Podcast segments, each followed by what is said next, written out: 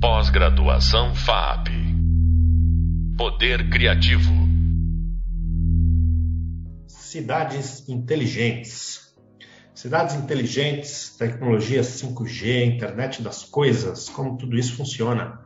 O que, que tem a ver com audiovisual? Vamos entender melhor o conceito para pensar a respeito depois. Eu sou André Deac e hoje o pesquisador Lucas Girardi está aqui para explicar melhor algumas coisas sobre cidades inteligentes. Lucas, tudo bem aí? Tudo bom. Obrigado, querido. Como é que você se apresenta? Vamos começar assim? Conta um pouco de você aí. Bom, eu sou arquiteto urbanista de formação e hoje eu me considero um ambientalista urbano.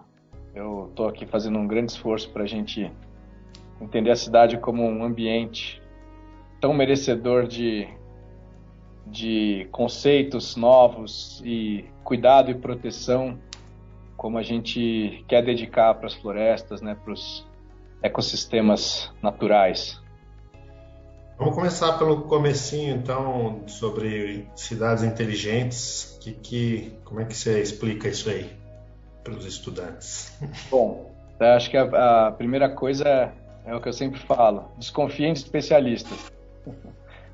É, não existe. Esse não é um conceito, vamos dizer assim, é, é, rigoroso, como se diz, né? Ele é um conceito extremamente é, abstrato, né? Ele é um pouco genérico, porque ele não tem uma definição clara nem do que é, se entende por cidade, nem do que se entende por inteligência. Né? Então, inteligência, a gente sabe que todo o nosso desenvolvimento enquanto espécie ele se deve a uma coisa chamada sinestesia, que é justamente a relação entre os nossos vários sentidos. Ou seja, muitas vezes eu entendo alguma coisa, eu percebo alguma coisa através de um cheiro, através de um movimento, através de um gesto, e isso aciona as nossas emoções e toda a rede né, de delicadas sensibilidades que a gente tem no corpo, né?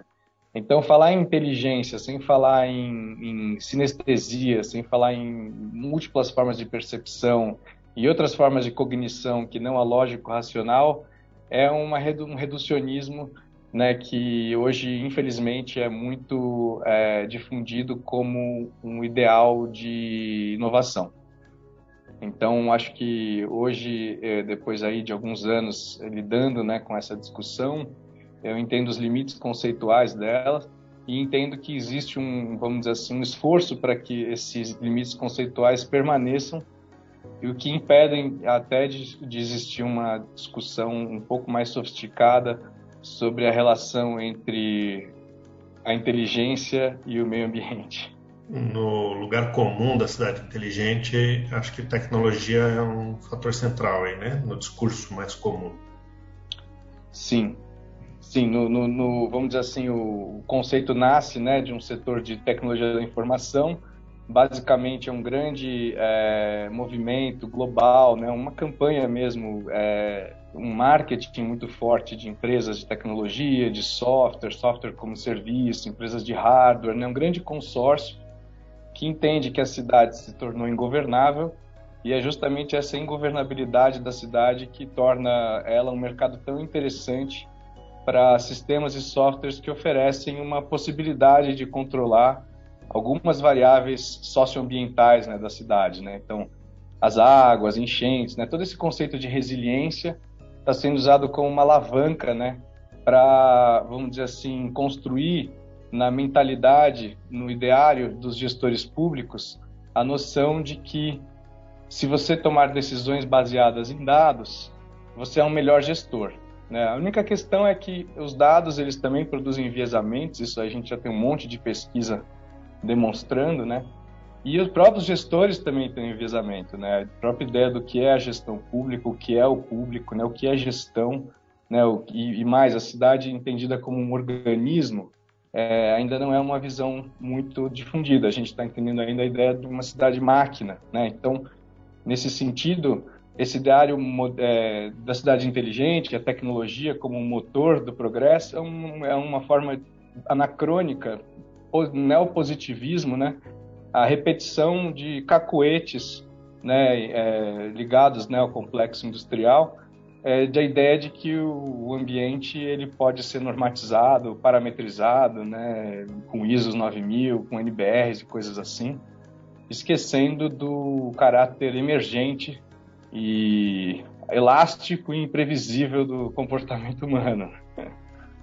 Muito bom, a gente já está misturando várias coisas do papo que eu queria ter aqui contigo e, e é ótimo, assim, porque é isso, eu acho que esse discurso da cidade-máquina, né, se aproxima do, do, do ser humano-máquina, né, é, que também é um discurso em vigor aí, né, você tem gente falando que vai aprimorar o humano enquanto máquina, né, que é possível programar o humano e, e as cidades fazem parte dessa desse discurso. Você fez parte do processo da Carta Brasileira, né, de discutir cidades inteligentes. Conta um pouco dessa iniciativa aí, como é que como é que foi e em que pé estamos. Foi uma experiência muito rica, é, gerou vários desdobramentos assim para mim. E, bom, eu fui chamado, fui convidado para participar desse, desse projeto por conta do, da pesquisa que eu fiz no mestrado na FAUSP, na Faculdade de Arquitetura e Urbanismo, lá da Universidade de São Paulo. Foi uma pesquisa sobre infraestrutura de telecomunicação, né? Então, meu trabalho era entender um pouco a materialidade da internet, né? Então, como, como que é a configuração física desse tempo real, né? Ou seja, hoje a gente fala em tempo real, instantâneo, o que, que é isso? Qual que é a máquina que produz isso? Como é que isso acontece? Então, a partir dessa pergunta, ou seja, o que está por trás das metáforas que a gente usa, né? É, surfar na web, imaterial, virtual, um monte de palavras, nuvem, né? Que dão uma coisa meio leve, intangível, etérea, sem impacto. E eu fui entender que por trás disso existia, sustentando isso, existia um, um, maquinário, né, uma parafernália, uma infraestrutura que é extra global, porque ela não é só se reduz ao planeta Terra, né? a gente tem que considerar os satélites também.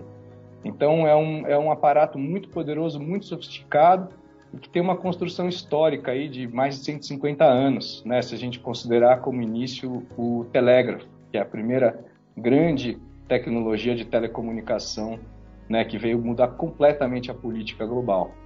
Então, é, a partir dessa pesquisa, né, onde eu dei um zoom out assim absurdo, né, para entender um, um, problema, uma questão contemporânea, é, eu participei na FAUSP junto com algumas outras pessoas, o Caio Vação, o Gabriel Figueiredo, o Ivan Souto e grandes luminares aí, a, do grupo Cenários Urbanos Futuros, e a gente começou a fazer pesquisa, produzir indicadores, contraindicadores, outras ideias de inteligência. A partir desse trabalho, me convidaram para fazer um relatório para a Agência Alemã de Cooperação Internacional, que seria um panorama das cidades inteligentes no Brasil naquele momento, isso era 2019. É, esse panorama, é, basicamente, eu fiz uma visão crítica, né, que é como eu vejo a, a questão, né, não uma crítica anacrônica, mas muito pelo contrário, é uma crítica ao anacronismo da discussão, né, de você simplesmente dotar o espaço de técnicas, né, e propus o que a gente chamou de eixos transversais. Né, então, a discussão de cidades inteligentes naquele momento era feita em cima assim, de mobilidade, saúde, né, grandes categorias verticais, e a gente foi apresentar categorias transversais, ou seja, governança.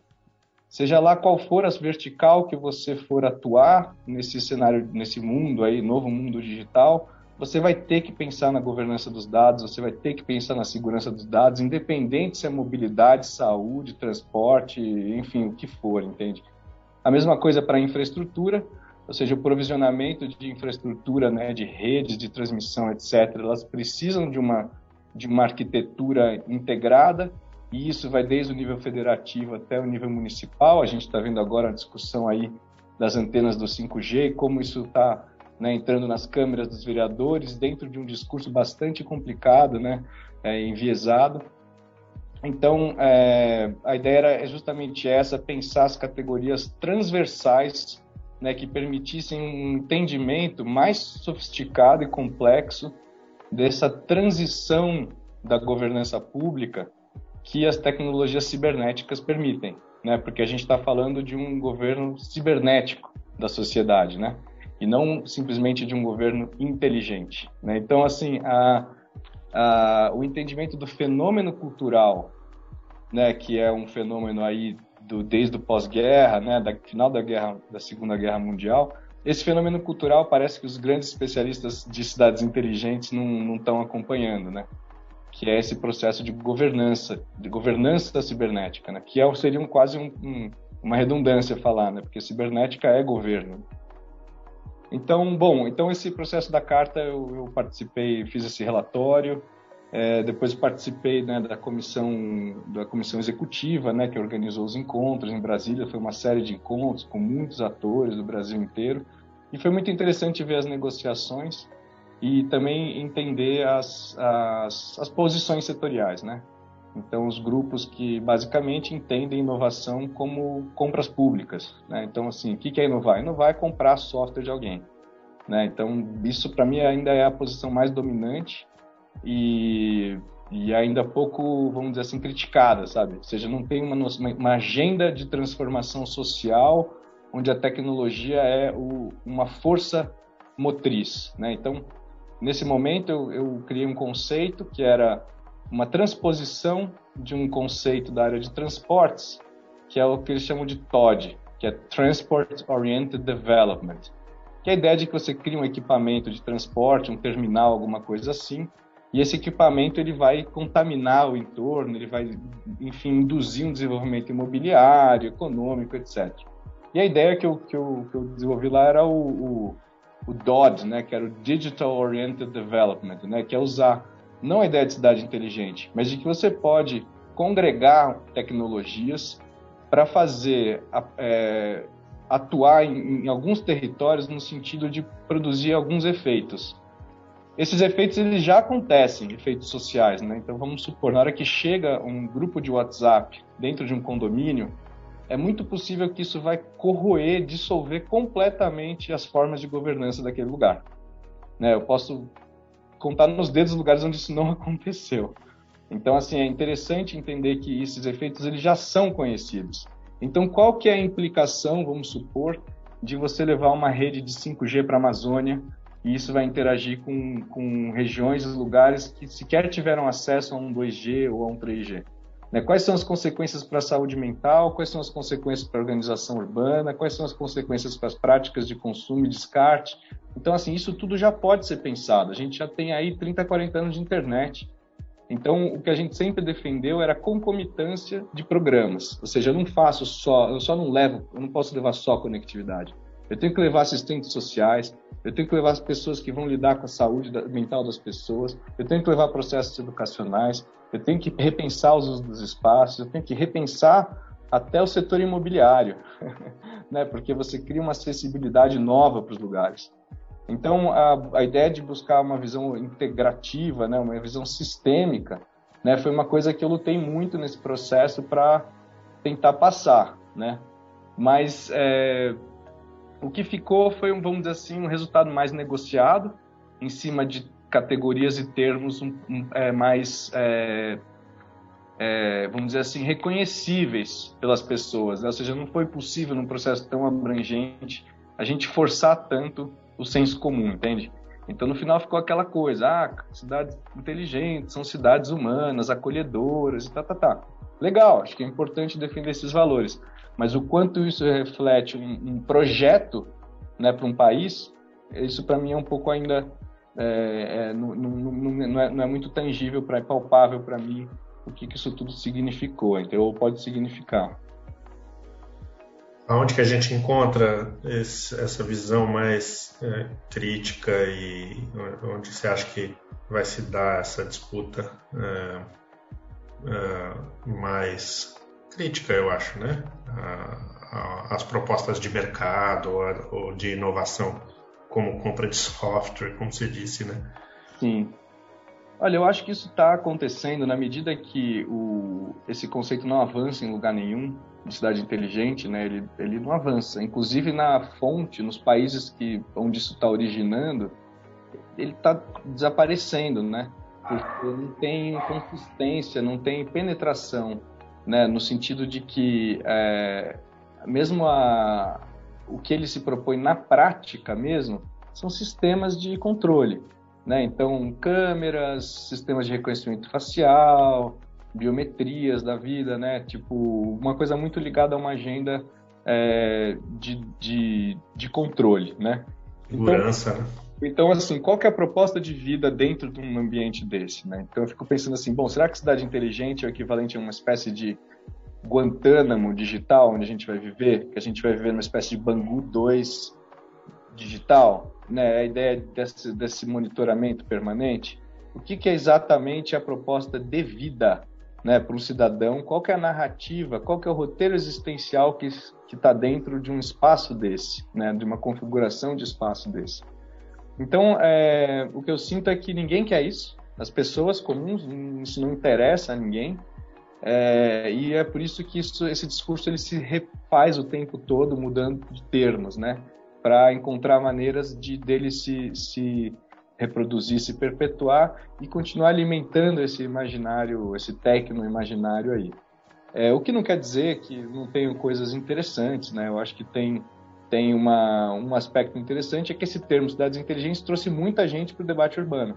Né? Então, eu acho que isso é uma coisa positiva. Apesar do termo ser ambíguo, ser impreciso, etc., ele permitiu que, que muitos setores e, e, e vamos dizer assim, é, que até então não tinham qualquer preocupação em relação com a cidade, passassem a se interessar pelo debate, a se aproximar, a conhecer um pouco melhor e isso produziu um ambiente mais diverso, mais aberto de debate.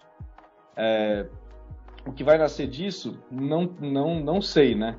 Eu digo de um, de um projeto que eu estou participando agora, que é um grande grupo imobiliário aqui da cidade de São Paulo, e a gente está com um laboratório né, de, de, de inovação, onde eu sou líder de inovação urbana, e a gente trabalha com a ideia de com eixos de sinergias, né? Então, a relação entre ambiente construído e comportamento.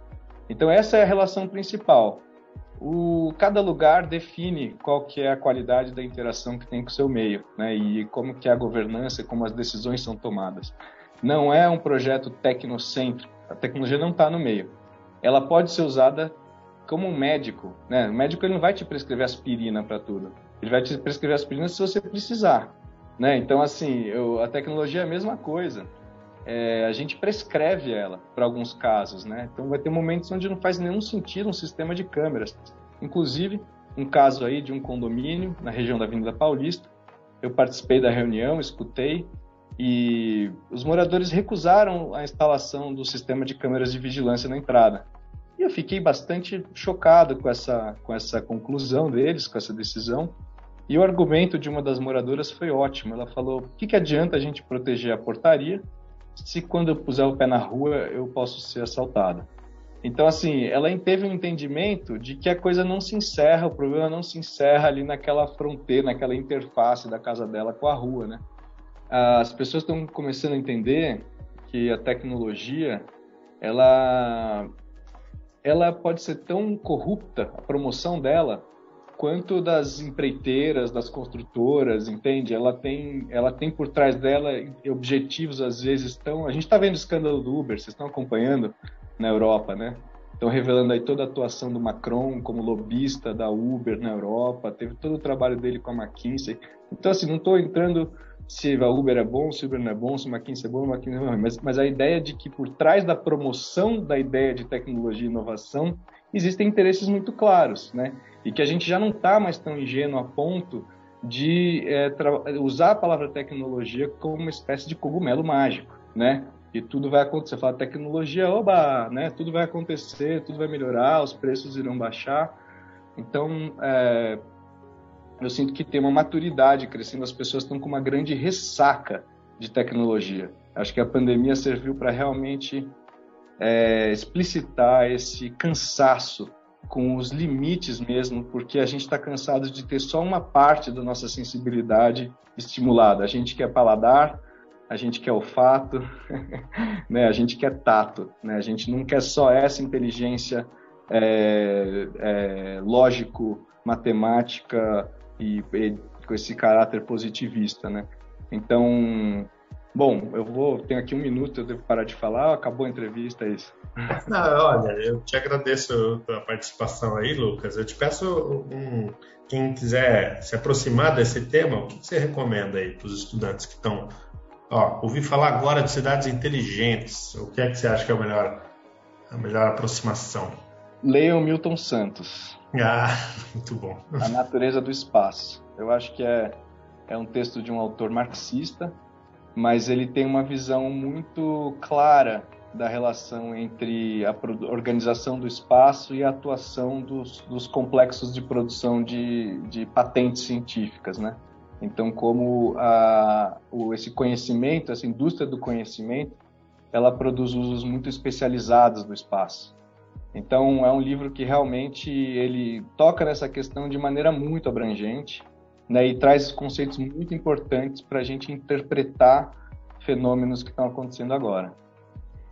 É um, nosso super... maior geógrafo, ge... maior geógrafo. Sim. Fundamental a leitura, né? Lucas, obrigado demais pelo teu tempo. Hoje a gente ouviu um pouco aí sobre uma aula a jato, super sintética, mas foi muito bem o Lucas aí na síntese sobre cidades inteligentes. A gente segue nos próximos podcasts nessas perspectivas aí sobre como trabalhar cidades, audiovisual, redes, tecnologias. Até a próxima. Legal, obrigado. Pós-graduação FAP. Poder Criativo.